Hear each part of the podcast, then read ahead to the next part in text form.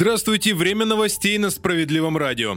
В России массово скупают камеры видеонаблюдения для домов, квартир и гаражей. Об этом рассказали в одной из сетей магазинов электроники. Продажи устройств для слежения выросли в мае в два с половиной раза по сравнению с аналогичным периодом прошлого года. Камеры, датчики движения и другие гаджеты покупают перед началом сезона отпусков, чтобы удаленно наблюдать за собственным недвижимым имуществом. Но повышенный спрос эксперты связывают не только с желанием обезопасить себя и свое жилье, но и со снижением средней стоимости подобных устройств устройств.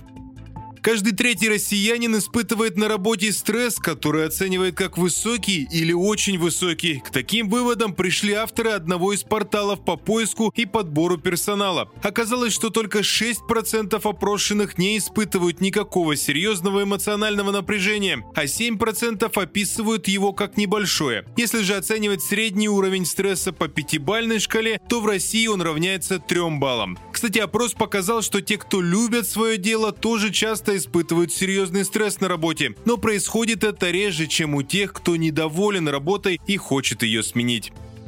Внимательнее относиться к активности в социальных сетях призвали киберэксперты. По их словам, все чаще воры-домушники стали пользоваться разнообразной информацией с личных страниц своих жертв. В первую очередь речь идет о достатке. Фотографии дорогих вещей указывают на то, что у человека есть что украсть. Кроме того, фото автомобиля, например, позволяют понять, где паркуется жертва и вычислить, когда никого не будет дома.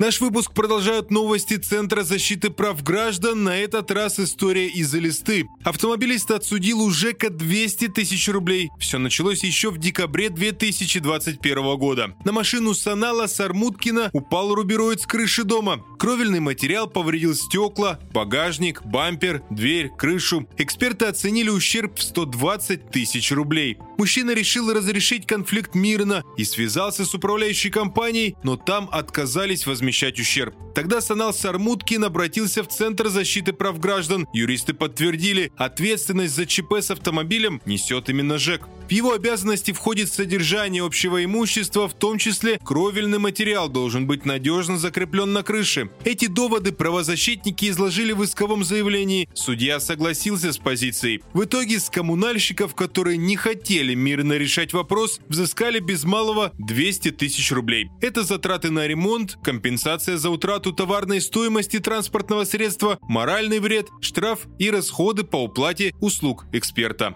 На этом все. Меня зовут Захар Письменных. Оставайтесь на волнах справедливого радио.